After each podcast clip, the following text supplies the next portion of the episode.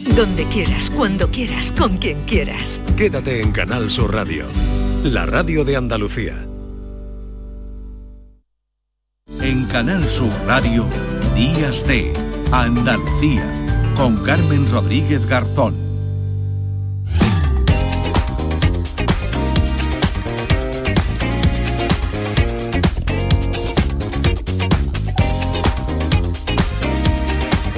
10 y 4 minutos de la mañana. Aquí seguimos en Días de Andalucía en este sábado 11 de febrero y hasta ahora, como siempre, conectamos con Canal Fiesta Radio con José Antonio Domínguez, que nos habla del próximo acústico, concierto acústico de Canal Fiesta en el auditorio Nissan Cartuja de Sevilla. José Antonio, ¿qué tal? Buenos días. Buenos días, Carmen. El próximo miércoles 15 de febrero tenemos un nuevo superacústico organizado por Canal Fiesta en el auditorio Nissan Cartuja de Sevilla. Y mira, quiero aprovechar y quiero invitar a los oyentes de Días D de Andalucía. Mira, van a estar Decay y Russell. Precisamente juntos hacen esta canción que se llama Llamar al 911. Russell Decay también en el superacústico de Canal Fiesta La Flaca y unos chavales que llegan desde El Carpio en Córdoba, el Duende Callejero. Para los oyentes interesados de Días D de Andalucía, podéis enviar un correo electrónico a canalfiesta.rtva.es y os invitamos, si sois de los más rápidos, mientras suena, por ejemplo, Llegó la noche, que es la última canción de El Duende Callejero. Canal Fiesta apoyando el talento andaluz que compartimos también a esta hora de la mañana. Nuevo superacústico en Canal Fiesta Radio que podréis seguirlo a partir de las 6 de la tarde por nuestra emisora hermana. El acústico con El Duende Callejero, La Flaca de Caí y Russell. Que tengáis un buen fin de semana.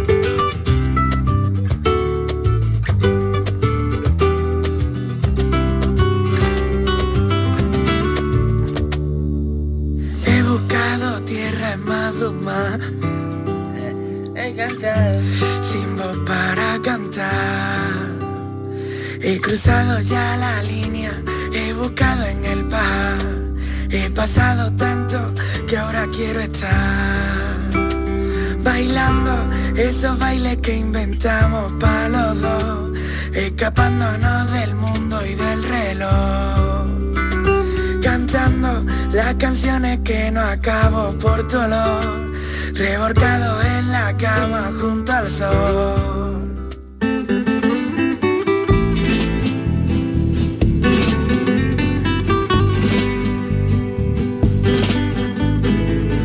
Canal Fiesta Radio, la buena música y en Radio Andalucía Información cada noche, todo lo que ocurre en el Carnaval de Cádiz, en el Teatro Falla, donde ya se celebran los cuartos de final a punto de terminar para dar paso ya la próxima semana a los semifinales, a las, semifinales del Carnaval de Cádiz. Allí nos vamos. Fernando Pérez, ¿qué tal? Buenos días. Buenos días, a las 3 y 3 minutos de la madrugada terminaba la función del viernes, bien metidos ya prácticamente en el sábado, con muchas cosas que destacar, un coro de San Fernando, la burbuja, o la comparsa El Candón Independiente, que vivan las mujeres de Cádiz, o eh, Fariña de mis ojos, la chiricota de Santoña, pero hoy nos vamos a quedar con una letra de la comparsa Los Esclavos, la comparsa del Chapa y del grupo, del antiguo grupo de Juan Carlos Aragón. Ya saben que este día de hoy sabremos, eh, bien entrada también la madrugada, o esperemos un poquito menos, el pase a la siguiente fase semifinal de las agrupaciones que han, se han jugado los cuartos en los cuartos. Así que desde las 8 y 25 en Radio Andalucía Información se lo contaremos. Ahora se quedan con Los Esclavos. Las frescas paredes de esta casa, por la que el tiempo traspasa, entre estos muros cansados. Cuántas cosas bellas habrán visto de las vecinas y vecinos que siempre la han habitado.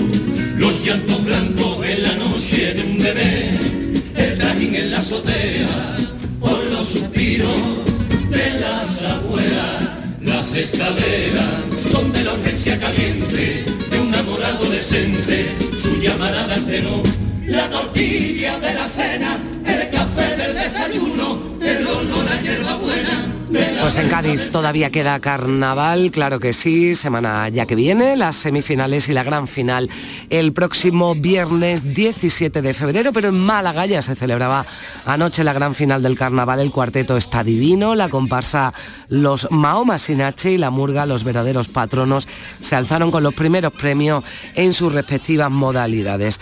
Hoy hay final del carnaval colombino en Huelva, 11 grupos han pasado a esa final, se celebra a partir de las 8 en el Gran Teatro de Huelva, conforman el cartel de finalistas dos coros, cuatro murgas, cuatro comparsas y un cuarteto, agrupaciones procedentes de la capital, también de Punta Umbría, Valverde del Camino y Sevilla. Pero ahí no queda todo, también el Gran Teatro de Córdoba acoge este sábado la final del concurso de agrupaciones carnavalescas. Ana López.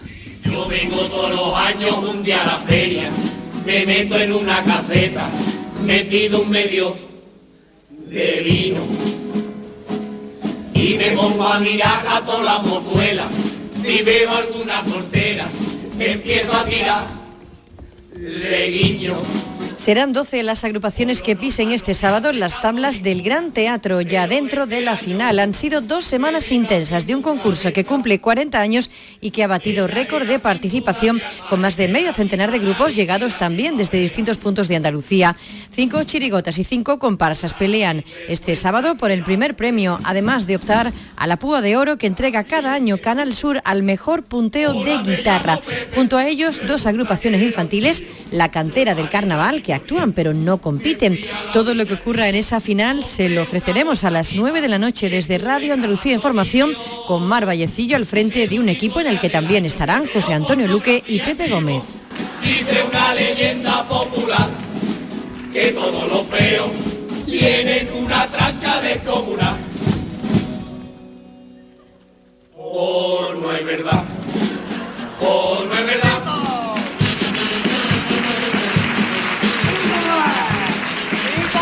Son las 10 y 10 minutos, mucho carnaval todavía en Canal Sur Radio, en Radio Andalucía Información.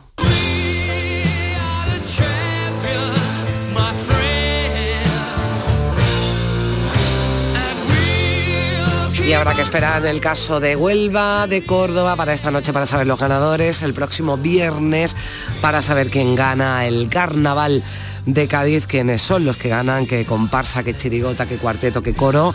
Pero lo que sí sabemos ya es quién ha ganado un concurso del que hablábamos aquí hace unas semanas seguro que lo recuerdan, si son oyentes habituales, pasaron por aquí un grupo de alumnos eh, con su profesora, alumnos del Instituto Pinomontano de Sevilla, que habían ganado la fase local del concurso sobre educación financiera que organiza el Consejo General de Economistas y iban a por el Premio Nacional. Pues bien, lo han conseguido. Elena Villalobos es la profesora de Economía del Instituto Pinomontano de Sevilla. Hola Elena, ¿qué tal? Hola, buenos días. Buenos Muy días, bien. enhorabuena. Gracias. Bueno, además nos comprometimos, Elena, te dije, si ganáis, bueno, una llamadita por lo menos hacemos, ¿verdad? Y habéis convertido en los, en los ganadores, que no estaba la cosa muy fácil, ¿eh? Que nos contabas por aquí que había un colegio por ahí, un instituto que estaba consiguiendo muchos votos, pero finalmente os habéis impuesto. Sí, sí, nos hemos impuesto al final, en el último día.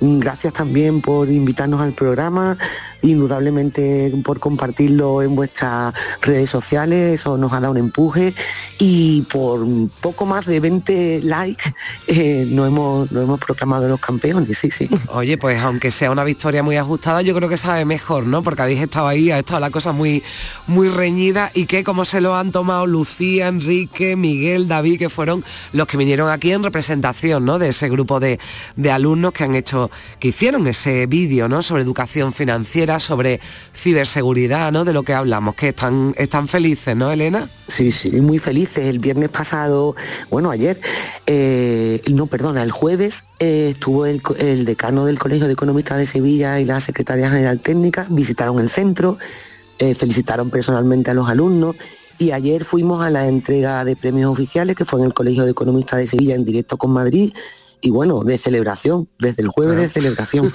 Muy bien, muy bien.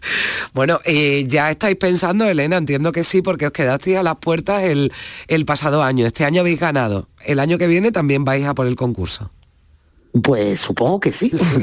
es cuestión de que lo organice el consejo y de que el alumnado del año que viene también se motive y quiera participar, que seguro que sí. Claro que sí. Además, bueno, esto constará y, lo venderás así, se lo contarás a los próximos alumnos de, del año que viene, del curso que viene, ¿no? Diciendo, oye, que hemos ganado y con esto, bueno, pues está, está bien y sirve de, motivación. Pues un abrazo desde aquí, Elena, para, para ti, enhorabuena y también para, para todos estos chavales, algunos de los que pasaron por aquí, los demás que participaron, le trasladan nuestra felicitación también por este, por este premio. Gracias, Elena. a, vosotros. Un abrazo. Adiós.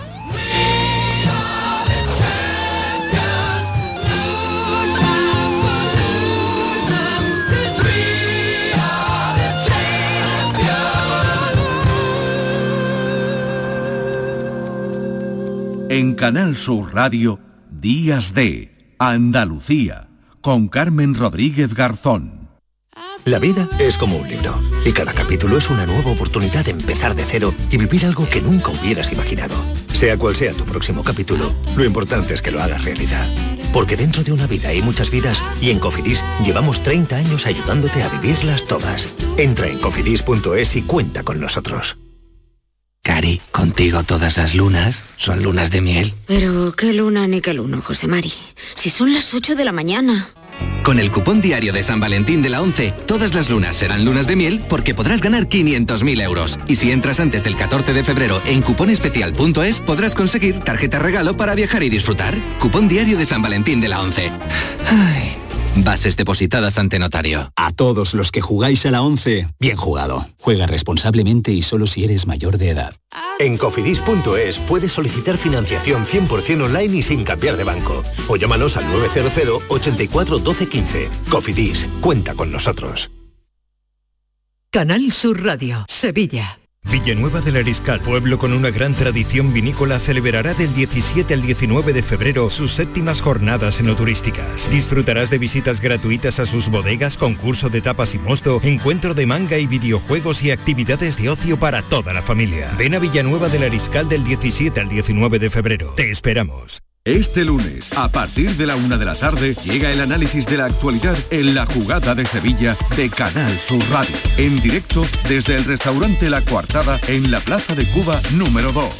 La Cuartada, el restaurante de moda en Sevilla con el mejor ambiente de la ciudad y una comida espectacular.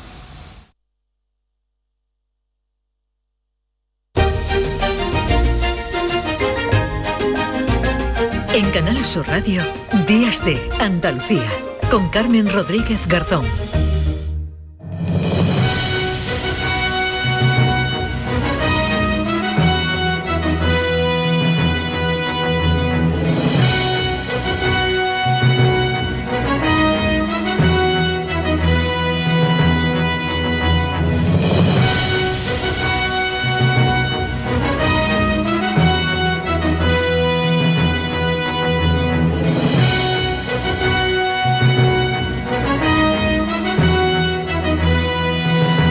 Pues ya la alfombra roja prácticamente preparada, ya lista en Sevilla para acoger de nuevo, porque ya lo hizo en 2019, la ceremonia de los premios Goya, los premios del cine español en, el que, en los que Carlos Saura, su recuerdo, va a protagonizar sin duda parte de la ceremonia, porque como venimos contándoles, eh, bueno, pues el, el azar o la triste casualidad, querido, que un día antes de que Carlos Saura fuera a recibir el Goya de Honor durante la ceremonia. Fallecía, fallecía este viernes a los 91 años. Ya con su delicado estado de salud hizo que la Academia de Cine hiciera un acto en su domicilio, un acto más íntimo de entrega de este Goya de Honor. Lamentablemente Carlos Saura se ha ido, eh, se fue este viernes eh, y hoy va a estar muy presente en esa gala de los Goya de esta noche en Sevilla. Carlos López. Una triste pérdida, la de Carlos Saura, recibirá el galardón a título póstumo. Antonio de la Torre, encargado de conducir la gala, seguro que hará alguna mención, aunque él, con su habitual humor, definía así este reto la gala de los Goya es un marrón, ¿no? todo el mundo lo interpreta como tal. Clara Lago y yo lo que vamos a intentar es de una manera eh, amena, eh, amable, simpática, eh, pero tampoco sin ir de graciosos, acompañar un poco un, evento, una gala, o sea que, básicamente lo que es es una entrega de premios. Pero volviendo a las películas que compiten este año, pues destaca Asbestas de Rodrigo Sorogoyen, con 17 candidaturas, entre ellas Mejor Película, Mejor Director y Mejores Actores Protagonistas para el francés Denis Menochet y la actriz Marina Foix. También Mejores Intérpretes de Reparto, donde destaca Luis Zaera. Le sigue muy de cerca Modelo 77 de Alberto Rodríguez, con una candidatura menos, 16, entre ellas Mejor Película, director, actor protagonista, compartido por Javier Gutiérrez y el malagueño Miguel Herrán, actor de reparto para el cordobés Fernando Tejero y el mejor sonido para el sevillano de Camas, Daniel de Zayas, un galardón que acaba de conseguir, por cierto, en los premios Carmen, aunque en esta ocasión es pesimista. No, no, bueno, creo que que este año pensamos que hay un nivel muy importante en la cinematografía, ¿no?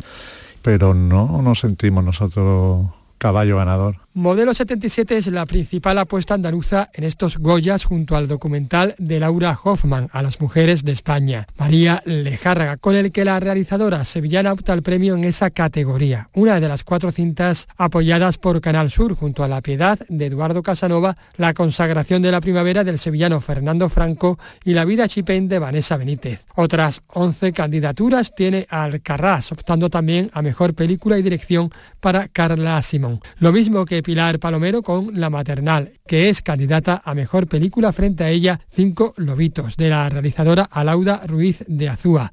Candidata a Mejor Dirección Nobel con las realizadoras de Cerdita, y el agua. En el apartado interpretativo, además de las candidaturas por modelo 77 y Asbestas, aparecen las actrices Bárbara Leni por Los renglones torcidos de Dios, Ana Castillo por Girasoles silvestres, Vicky Luengo por Suro y Laia Costa por Cinco lobitos. También es candidata como actriz de reparto Penélope Cruz por En los márgenes, con la que Juan Diego Boto opta al mejor director Nobel. Una gala inclusiva tras la edición del año pasado en Valencia, ya que la Academia vuelve a contar con una asociación de personas con síndrome de Down para ser asistentes de protocolo. En esta ocasión, 10 jóvenes sevillanos como Paco y Ángela, que además tienen experiencia en la escena. Pues yo hago baile, hago también eh, el teatro, el actúo. He hecho un cortometraje que, se llama El Poder. Eh, para un futuro me gustaría ser actriz y me gustaría ganar un, un premio Goya. Talento andaluz dentro y fuera de la pantalla. Seguro que Carlos Saura sonríe desde arriba. Pues sin duda, hoy estamos eh, recordando y homenajeando a Carlos Saura, que tendría que recoger ese Goya de honor esta noche en Sevilla, pero al que ayer decíamos adiós, fallecía el director aragonés a los 91 años, dejando una filmografía amplísima y reconocidísima, pero no siempre llega ese reconocimiento. Le ocurrió a Manolo Sumer, el cineasta sevillano, al que hoy también recordamos aquí en Días de Andalucía. Estoy llorando en mi habitación todo se nubla a mi alrededor. Ella se fue con un niño pijo.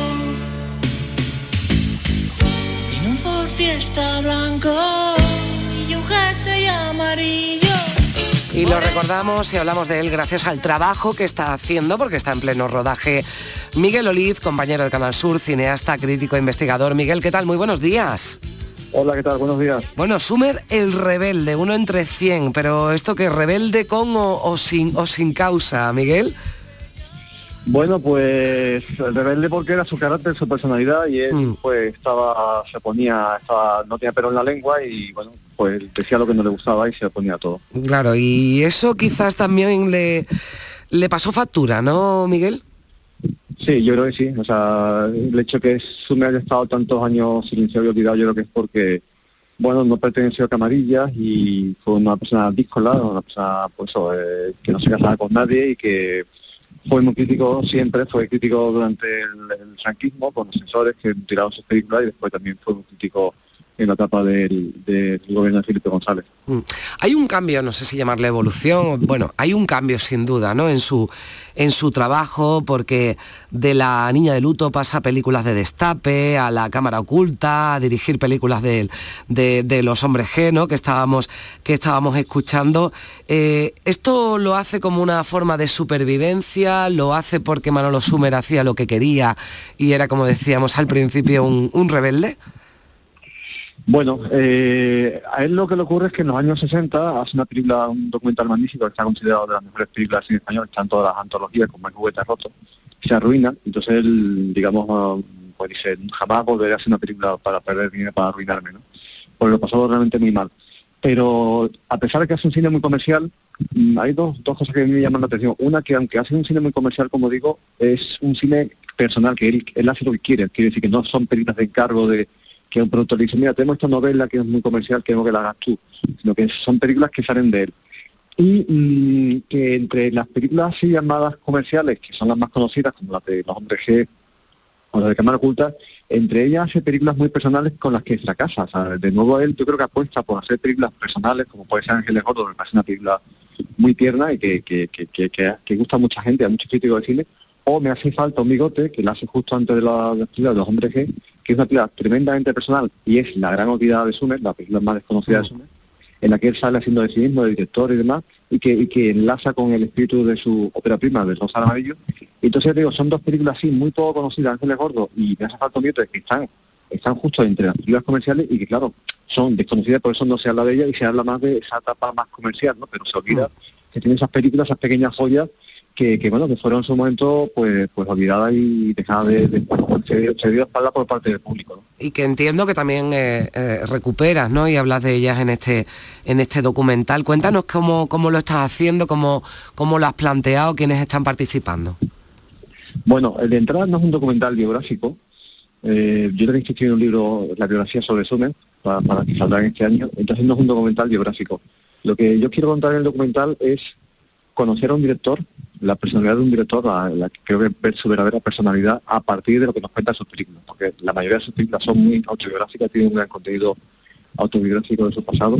Entonces yo creo que podemos conocer a un director a partir de sus películas. Y en este caso, en el caso de Sumer, es así.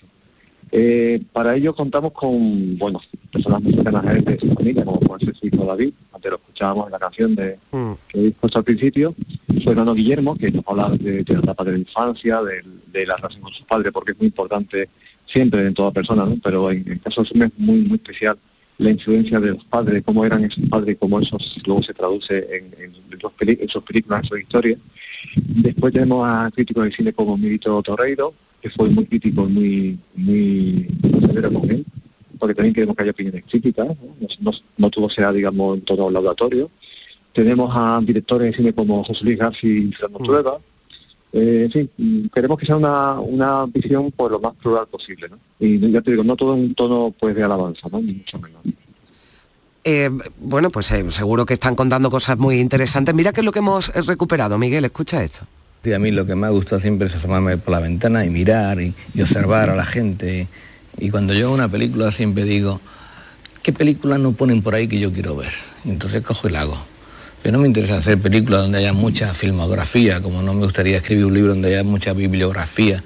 No, yo quiero tocar los temas que no se han tocado. Yo dice, bueno, por ejemplo, yo he visto muchas historias de amor, pero siempre son chicos o, personas mayores, adolescentes o, adultos, pero el problema de una chica, una chica, un adolescente, el paso de una niña, mujer, los problemas íntimos, la menstruación, todos esos problemas, nunca lo he visto en ningún cine, ninguna película. Voy a hacerla, entonces la hago. Hago Ya soy mujer o, o hago Adiós y Cuña Dios, o hago lo que me dé la gana, ¿no? Pero hago la película que no ponen en, ningún cine. Es lo que me interesa. Bueno, pues lo que le interesaba y lo que le daba la gana, ¿no, Miguel? Yo creo que, que, define ¿no? mucho la, personalidad, ¿no? Ese, ese corte que hemos recuperado.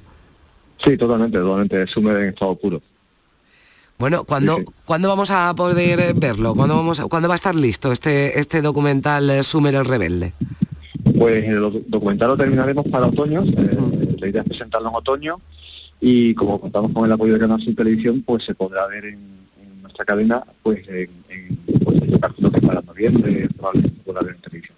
Vale, para noviembre o así, bueno, que te escuchamos con alguna dificultad en algún sitio con viento, te hemos, te hemos cogido, bueno, está prácticamente toda Sí, que se- Andalucía. que digo que se podrá, que se podrá ver en Canal Sur Televisión en noviembre, calculo yo. De acuerdo. Bueno, pues te seguiremos muy atentos para conocer algo más de, de Manolo Sumer con ese trabajo, Sumer el Rebelde, uno entre 100, eh, que está en pleno rodaje con el cineasta sevillano Miguel Olid a la cabeza. Miguel, gracias. Adiós, Nada, que vaya bien. Hasta luego. Muchas gracias. Hasta luego.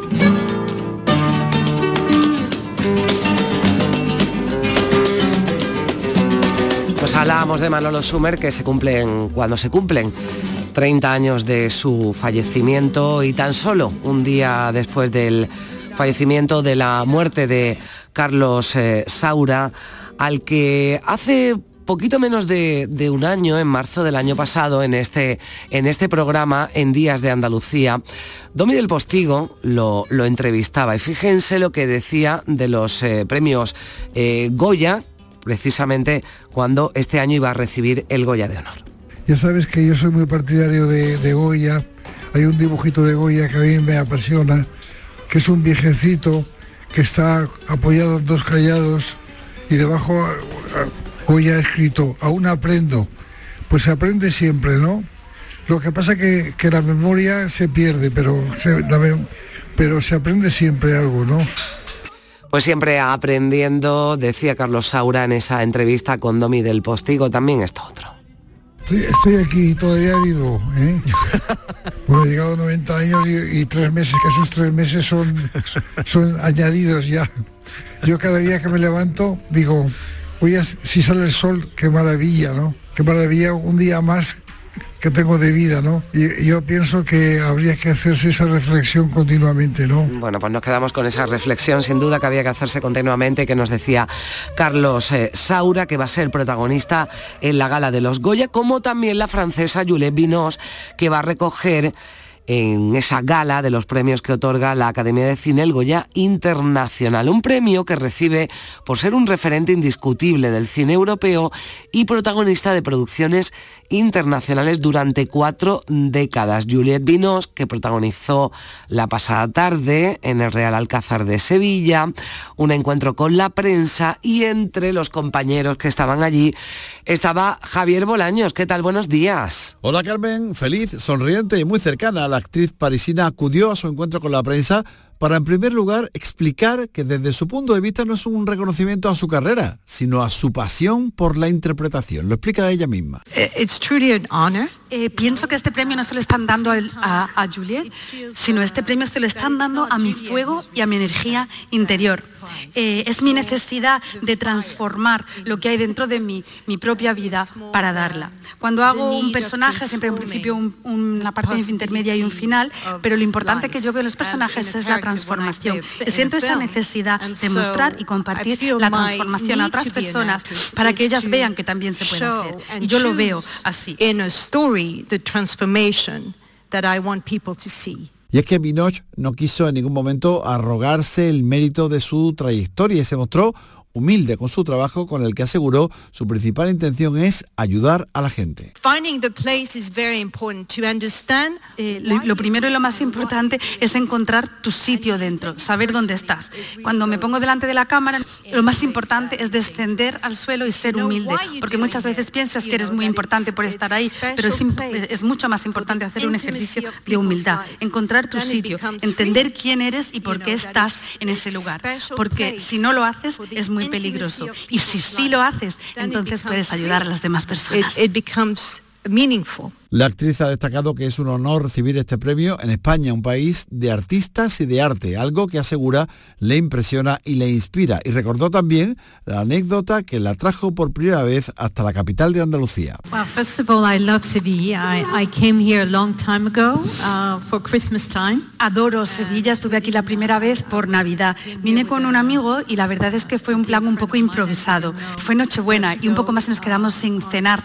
Afortunadamente conseguimos negociar con, con el hotel eh, y nos dieron de comer al final. Así que tengo recuerdos muy bonitos de, del frío, del cielo azul, de los naranjos y de estos maravillosos palacios que hay en la ciudad.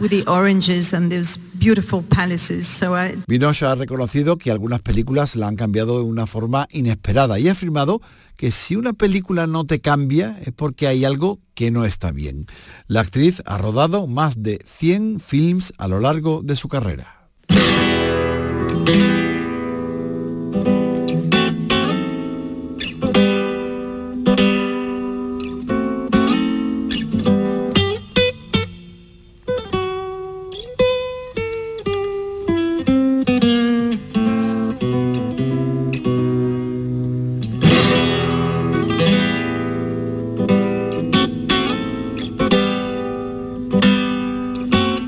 Pues no solo Juliette Vinos, eh, Carlos Saura también por ese fallecimiento este pasado viernes, justo un día antes de recibir el Goya de Honor, ese Goya internacional para Juliette Vinos, pero como decimos también protagonismo para el cine, mucho cine andaluz además en esa gala de los Goya, en esta ceremonia de premios Goya de la Academia de, de Cine que los entrega en Sevilla. Vamos a saludar, por cierto, al anfitrión de esta ceremonia, de estos premios Goya, que se celebran, como decimos, en Sevilla por segunda vez.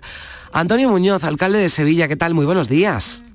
Hola, ¿qué tal? Buenos días. Bueno, alcalde, tristemente, ¿no? La, la, fiesta se ha visto empañada, ¿no? Tras conocer este viernes que Carlos Saura, Goya de Honor, había eh, fallecido. Saura, que con su flamenco, con sus sevillanas, ¿no? Fue todo también un embajador de la ciudad Andalucía y de su cultura. Bueno, Carlos Saura es uno de los grandes del cine español de todos los tiempos. Ahí está su filmografía y donde sin lugar a dudas hay un reflejo importante de, de Sevilla, ¿eh? en su inolvidable sevillanas, en flamenco y bueno, y también en otras películas que retrató como nadie eh, el franquismo en la época de la dictadura y luego la transición eh, tocando temas mm, de actualidad y, y, y, luego un cine muy actual, ¿eh? porque mm. yo, el último documental que no he tenido todavía la oportunidad de ver, pero creo que que, eh, que parece un, un, un, documental hecho por una por un joven vanguardista como siempre ha sido él, ¿no? Así que ha mm. sido una, una pena. Yo además, en el momento de la noticia, me encontraba almorzando con, con su hijo, con Antonio Saura, productor de cine, que es quien estaba previsto que, que recogiera y va a recoger el Oscar, el Oscar, perdón, el Goya a su padre. Y, eh, y bueno, y, y, va a seguir siéndolo, pero imaginaros el shock, por así decirlo, cuando le sonó el teléfono y le dieron la noticia. Pues sí, porque se conocía este mismo viernes, como decíamos, ya se, se sabía, ¿no? Y usted lo, lo, decía, estaba con su hijo, que era el que iba a recoger ese Goya de Honor en la ceremonia, pero se adelantó, ¿no? Digamos, una, un acto más, más íntimo sí. en el propio domicilio, porque ya el estado de salud de, de, Saura, con 91 años, en los últimos meses, porque lo escuchábamos hace un momento con una lucidez, hace menos de un año, en una entrevista en este programa que le realizaba Domi del Postigo, alcalde, y fíjese lo que decía de, de Sevilla de Andalucía? Bueno, ya sabes mi amor por Andalucía de siempre, ¿no? Siempre en el norte tenemos una, una especie de, de, atracción hacia, hacia el sur, ¿no? Un día estaba en el barrio de Triana y, y oí una voz que decía, Triana te quiere, Saura. Bueno, para mí fue muy emocionante eso, ¿no? Pues esto lo decía antes, eh, además apuntaba 90 años y tres meses y estoy vivo y aprovecho el día, ¿no? Y hablaba con ese cariño, ¿no? De, de, de Andalucía, de Sevilla y de, bueno, y de Triana, alcalde, sí. Pues yo, yo, estoy seguro que hoy la, la gala de los Goya va a tener un, por encima de la película o de las películas ganadoras, va a tener un protagonista y es el decirle adiós a Carlos Saura. Y yo creo que va a ser muy, muy emocionante cuando Antonio Saura pues recoja el Goya en su nombre y bueno, y se dirija a todos los, los presentes y a todas las personas que lo estén viendo por televisión. Yo creo que va a ser uno de los momentos más emocionantes, me atrevería a decir, de, de esta gala. ¿eh? Sin Así duda. que, en fin, será un homenaje a Sin uno de los grandes del cine. Pero hay una grande del cine también que está paseando por Sevilla. Escuchábamos antes a nuestro compañero eh, Javier Bolaño, que había sido uno de los privilegiados que había acudido a un sitio como el Real Alcázar de Sevilla para presentar a una artista internacional, a una actriz francesa, Juliette Binoche, que viene a Sevilla a recoger el Goya Internacional. Esto bueno, alcalde, como, como imagen, ¿no? También al margen de la gala de los Goya, hablaremos de la, de la ceremonia, pero que tengamos a Juliette Vinos en, en, en Sevilla, esto es eh, casi impagable, ¿no? sin, lugar a duda. Eh, ahora tendremos a, la, a la una del mediodía un encuentro también con el público que va a protagonizar ella, la actriz francesa, donde podrá hablar con, con todos los asistentes precisamente en el Real Alcázar. Y efectivamente, si se revisa los títulos de Juliette Binoche, pues efe- es otra, una actriz eh, que yo creo que todavía nos tiene que dar muchísimas alegrías a los amantes del cine, porque es una gran intérprete del, del cine europeo, del cine mundial, y qué suerte que la tengamos en Sevilla y que sea nuestra ciudad quien le dé el, el Goya, el Goya internacional, por así decirlo.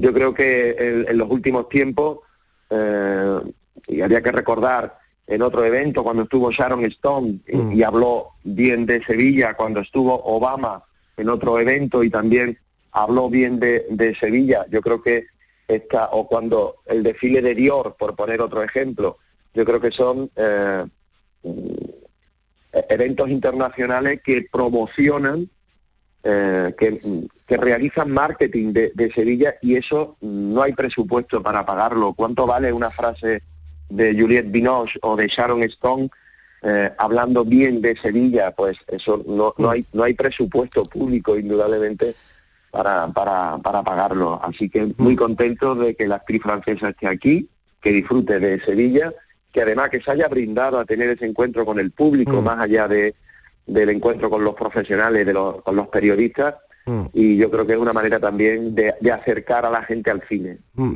Sin despreciar, alcalde, ni mucho menos ediciones anteriores, bueno, a- a- además de Juliette Vinos y de, y de Carlos Saura, con ese eh, fallecimiento no tan reciente ayer, pero estamos hablando de dos figuras eh, nacio- internacionales, ¿no?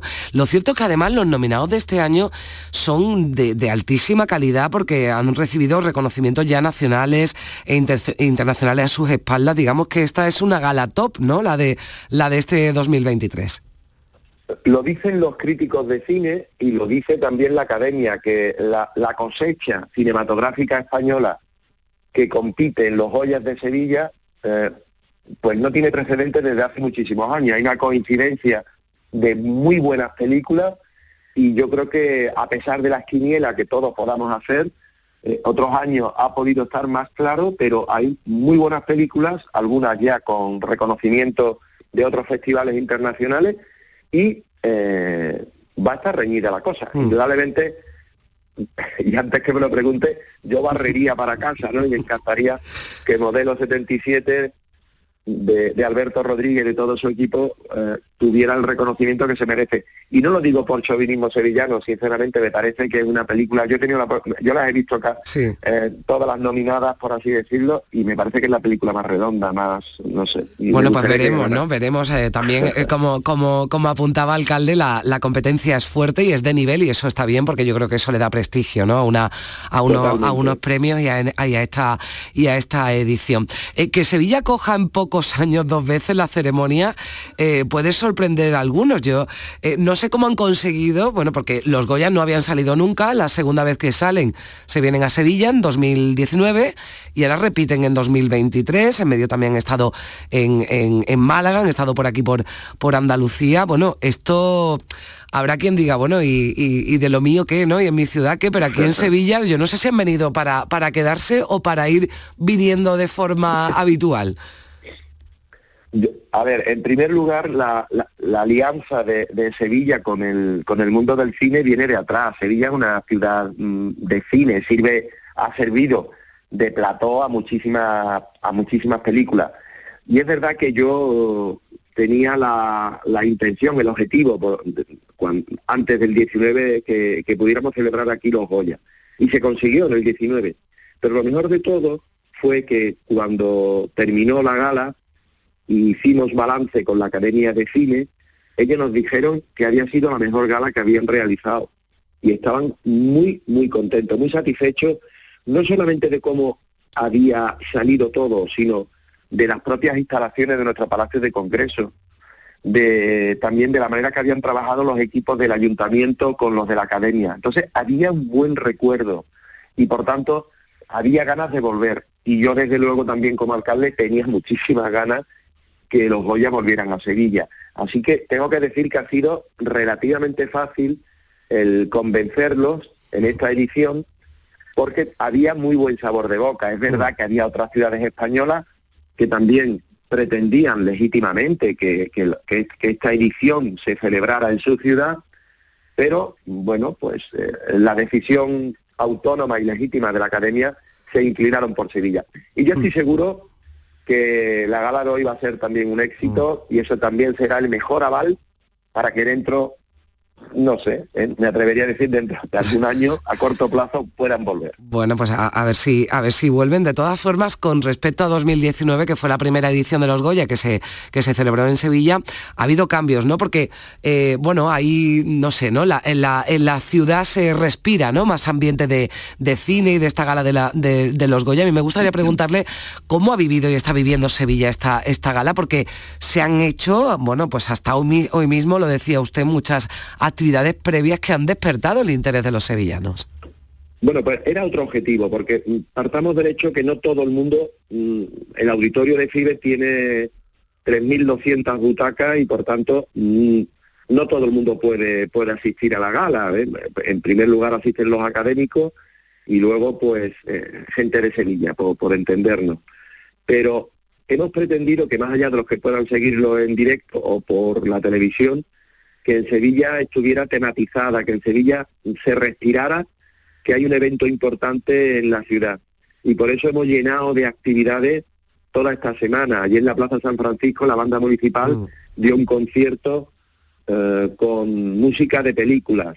en Marqués de Contadero hemos tenido encuentros de la gente, sobre todo de gente joven, eh, con los cineastas, muchos de ellos nominados. Y ha sido eh, bueno, mm, yo tuve la, ocasión de asistir a la primera con Alberto Rodríguez, con Rafael Cobo, con Gervasio Iglesias, y hubo que colocar más sillas porque estaba lleno, lleno, lleno el salón de Marqués de Contadero. ¿eh? Y el lleno ha, seguido en los dos días siguientes. Luego las proyecciones de películas en Nervión Plaza de las películas nominadas también han tenido un respaldo mayoritario de, gente. Eh, hemos podido ver en redes sociales como los nueve Goyas los nueve cabezones, por mm. así decirlo, que hemos mm, dispersado por la ciudad, pues la gente se ha hecho muchísimas fotos. Y luego también en, en el apeadero del ayuntamiento la gente también se ha podido fotografiar con un, con un Goya, por así mm. decirlo. Y hoy vamos a, ayer también en el Alcázar estuvimos con los nominados latinoamericanos, hoy estamos con Juliette Dinoch, por tanto son muchísimas las actividades para que se note el amor de Sevilla por el cine, que ya, es, que ya lo es, que es una realidad, mm. y sobre todo que la gente pueda disfrutar. Yo creo que eso la gente lo agradece. Ayer había un ambiente, a pesar del frío, ¿eh? del viento, ¿no? De la tarde tan desagradable, ¿no? Que, que, sí, sí, Pero en la Plaza San Francisco, bueno, la gente estaba disfrutando con, con, con la música de cine me decían, alcalde, hay que repetirlo, hay que repetirlo. Yo creo que es una buena señal, ¿no? Bueno, pues eh, a lo mejor, a lo mejor llega, porque tampoco ha pasado tanto tiempo, del 19 al 23, de nuevo Sevilla repite como escenario de los Goya. Eh, parece que la previsión del tiempo mejora algo, lo digo porque por el viento, ¿no? Sobre todo, alcalde, porque ha habido algunas incidencias en Sevilla, pero bueno, se han tomado las medidas, eh, bueno, pues normales, ¿no? Que se, que se toman cuando hay avisos por, por, por viento. Esperemos que esto mejore. Pues esperemos que sí, que hombre, que el tiempo acompañe y que, y que disfrutemos, que tengamos una gran gala y que sirva para proyectar a, Sevilla en, España y en el y en el mundo y sobre todo de la mano de la industria del cine, así que, que mejor. Pues a ver qué pasa con Modelo 77, que decía usted que no que, quería tirar para casa, pero ya veremos. Seguro que se lleva alguno de los premios y bueno, seguro, seguro y el, y, el y el documental de las mujeres de España de Laura Hoffman también es merecedor, merecedor del Goya. ¿eh? Es un documental que también hay que recomendar para, para verlo porque es, mm, en fin, es un... Le voy a decir te- una te cosa, te alcalde. tamarrea, Sí, sí, tamarrea, por así exactamente. Le voy a decir una cosa, antes de que fuera acumulando, porque está triunfando, bueno, pues eh, con nominaciones en todos los festivales eh, y galas que se están celebrando, estuvo por aquí con nosotros pues casi al principio de la temporada y hablamos de, de ese documental. Y ya vaticinamos que esto iba a tener éxito y que desde luego es para no perdérselo, a ver, a ver si también se lo lleva, se lo lleva Laura. Muchas gracias, alcalde, que vaya todo muy bien esta, esta noche. Lo Pues contaremos. muchísimas gracias, muchísimas Gracias. gracias a vosotros por el apoyo. 10 y 48 minutos de la mañana. ¿Dónde somos? De Sevilla. ¿A dónde vamos? A Sevilla. ¿Y a qué cantamos? A Sevilla.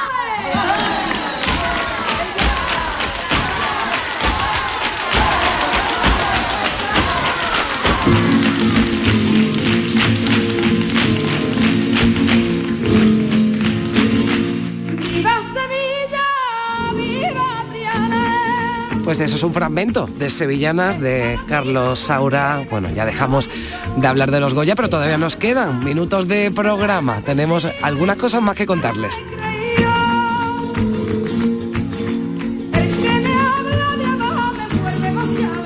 En Canal Sur Radio, Días de Andalucía, con Carmen Rodríguez Garzón.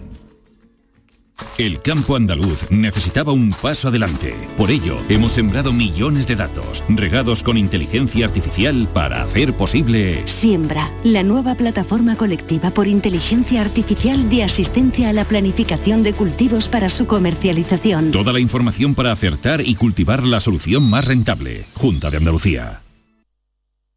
Si necesitas un electrodoméstico, ¿por qué pagar de más en grandes superficies? Ven y paga de menos en Tiendas El Golpecito. Tus primeras marcas al mejor precio y una selección de productos con pequeños daños estéticos con descuento adicional y tres años de garantía. Tiendas El Golpecito. Ahorra hasta el 50% en tus electrodomésticos. 954-100-193 y tiendaselgolpecito.es.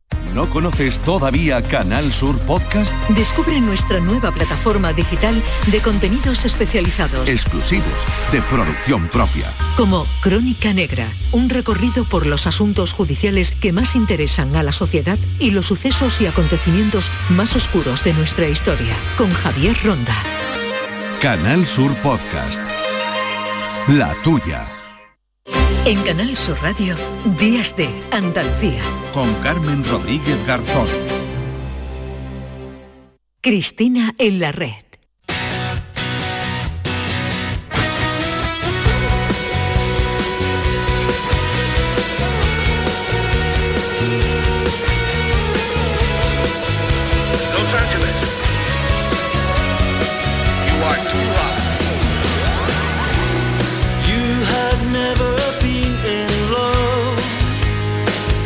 Cristina Consuegra, ¿qué tal? Buenos días. ¿Qué tal? Bueno. Qué alegría, Morrissey, de verdad. Es que, o sea, ya va a, ir, va a ir todo bien o ya. O sea, hoy tiene que ir todo bien. Bueno, te cogemos por eh, Barcelona, ¿no? Nos hablas desde allí, Cristina. Sí, sí, sí. Estoy hoy no estoy en el estudio de Málaga. Hoy estoy, me he venido aquí a trabajar y, y nada. Y aquí estamos. Pero no nos podíamos perder la cita porque además hoy nos trae, bueno, como siempre, invitados muy interesantes. Yo decía al principio, y con los que le damos al coco, que está bien de vez en cuando, pensar y reflexionar, ¿no? Como, como el invitado de, de hoy, Cristina. Pues sí, mira, es- voy a decir varias palabras para presentarlo. Eh, dignidad, gentileza, elegancia, lo distinguido, la hiperproducción, la hipermodernidad, la exhibición, lo íntimo, la felicidad y la vida buena o una buena vida. De todo esto habla José Carlos, el filósofo cordobés, eh, José Carlos Ruiz, en un ensayo delicioso, distinguido y diferente que se llama Incompletos, filosofía para un pensamiento elegante. Y aunque alguien que nos esté escuchando pueda pensar, bueno, filosofía es un libro esencial que nos ayuda precisamente en nuestro día a día, en, en esas tensiones que, que no logramos eh, comprender. ¿no? Bueno, vamos a saludar ya a José Carlos que nos escucha y que te está escuchando en esa presentación que has hecho de él. Hola, José Carlos, ¿qué tal? Hola Carmen, ¿qué tal? ¿Qué se tal? nota que es amiga, se nota que es amiga Cristina. ¿no? Ya, bueno, pero oye, hay amigos que no hablan tan bien de, de otros, ¿eh? En fin, Ya, se, ya se atrevería, ya se atrevería. Bueno, incompletos, ¿por qué incompletos? Estamos incompletos, ¿por qué nos sentimos incompletos? ¿Qué, no, qué nos falta, eh, José Carlos? Bueno, es una condición humana, es decir, gracias a Dios tenemos esa condición de la incompletud como proyecto, porque si no tuviéramos la sensación, el progreso no existiría. Pero es verdad que he decidido meter este título porque se ha amplificado la sensación de incompletud teniendo en cuenta que de la globalización acá, especialmente del año 2000 aquí con las redes sociales, tengo la sensación de que la opcionalidad se ha multiplicado titánicamente y la, la apetencia del sujeto de acudir a todas esas opciones cada vez es mayor. Entonces, como no puedes, es verdad que todos los proyectos vitales que vas abandonando, esto lo llamaba Ortega y Gasset los yo ex futuros, ¿no? esos proyectos vitales incrementan esa sensación de incompletud en el siglo XXI. Entonces, ahora yo creo que tenemos eh, o percibimos más esa carencia que hace 20 o 30 años. Cristina. Hace- haces un recorrido eh, precioso, es, de verdad es que el libro es una delicia en torno al concepto de elegancia en este tiempo, ¿no? Lo vas eh, dividiendo en diferentes categorías. Ahí eh, me, me he parado en una parte que, que habla sobre la estética de la elegancia, ¿no? Y cómo Ah, sí. apelas y explicas cómo la elegancia va cosida a la, a la calma, al sosiego, ¿no? Entonces, me, me quedé pensando, porque digo, en este tiempo en el que todo es instantáneo, todo es efímero, todo tiene que suceder de manera muy rápida, con mucho ruido además, ¿no? con un estruendo que, que nos, que no nos deja ni escuchar ni ver, em, ¿la elegancia se ha vuelto casi una utopía o, al- o es un valor incluso que va en contra de los signos de este tiempo? Yo creo que ha entrado en decadencia. Em, lo digo en algún momento que no son buenos tiempos para la elegancia, porque los formatos en los que nos estamos moviendo, las narrativas que contienen, no dejan espacio para esa estética de la elegancia que requiere serenidad. Es algo que a mí me, ha interpelado mucho a reflexionar sobre cómo estamos configurando estas identidades hipermodernas. ¿no? Y, cuando he empezado a buscar ejemplos de elegancia me ha costado mucho, pero no solamente por el tema estético, ¿no? sino por la configuración de la identidad de un sujeto que haya sido capaz, fíjate, lo, lo digo en alguna parte de una manera muy literal, ¿no? Alguien que intenta en el siglo XXI mostrarse distinto y que tiene esa obsesión de que sea observado como alguien diferente, suele utilizar las técnicas narrativas que consume, con lo que realmente tienen muchas dificultades de que te perciban como alguien distinto, pero la obsesión de que te perciban te genera una hiperacción constante para que te vean como tal, ¿no? Sin embargo, la elegancia no tiene esa necesidad de ser reconocido y se eleva de lo distinto hacia lo distinguido, porque un sujeto elegante es un sujeto realmente distinguido. En cuestiones estéticas, pero también en cuestiones éticas, ¿no? porque tiene mucho que ver con, con esa capacidad del sujeto de encontrar el ejercicio de control y de contención en sus propias narrativas, es decir, no buscar espolear sentimentalmente al sujeto, que estamos todo el día intentando espolear a la gente emocionalmente para que nos presten Sí. su atención.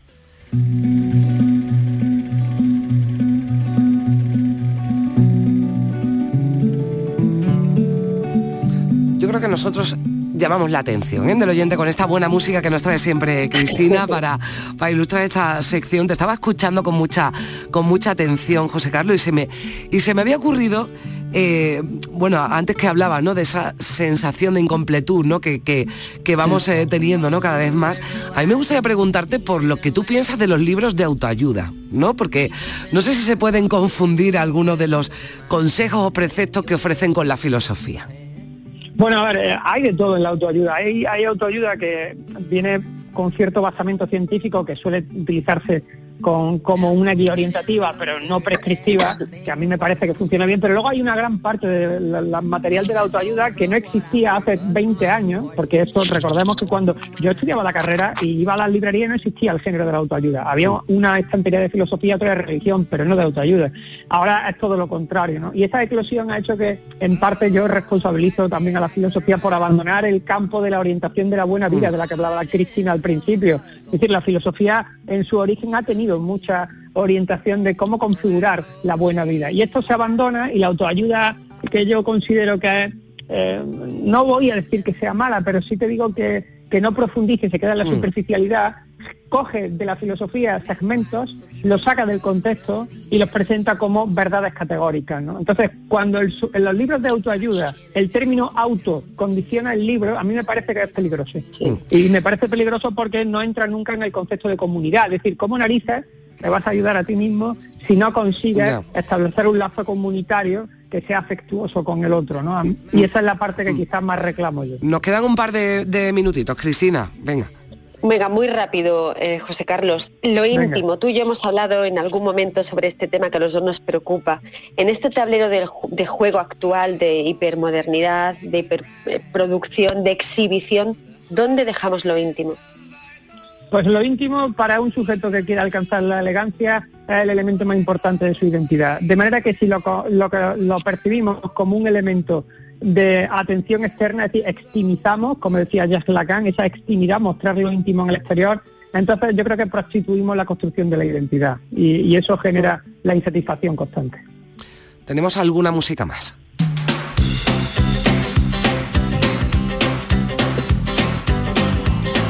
Bueno, Pretenders, eh, Cristina, hoy.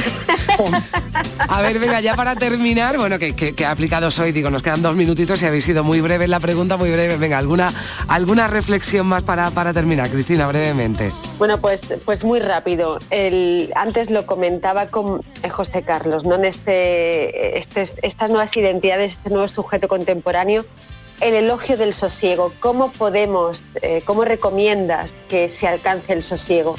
Esa resistencia ante lo que sucede. Pues mira, yo recomiendo eh, recuperar el concepto del aseo, el aseo a nivel intelectual, es decir, una persona aseada es una persona cortés, que es capaz de eh, acudir con limpieza y sobre todo con curiosidad. El sosiego requiere curiosidad. Una persona curiosa quiere profundizar en la esencia de lo que investiga y eso requiere tiempo y sosiego. Sí. Pues eh, tiempo y sosiego para pensar y para y para y para leer. ¿eh? Yo me la apunto incompletos eh, de José Carlos Ruiz. Muchísimas gracias por estar con nosotros. Ha sido un placer y seguro que otro día tendremos oportunidad de seguir hablando. Cristina, disfruta de Barcelona. Un beso fuerte. Muchas gracias. Adiós a los dos. de semana. Venga, un beso a los dos. Y gracias también a todos ustedes por estar ahí un sábado más. Ya regresamos mañana, Días de Andalucía, desde las 8 de la mañana. Feliz sábado a todos.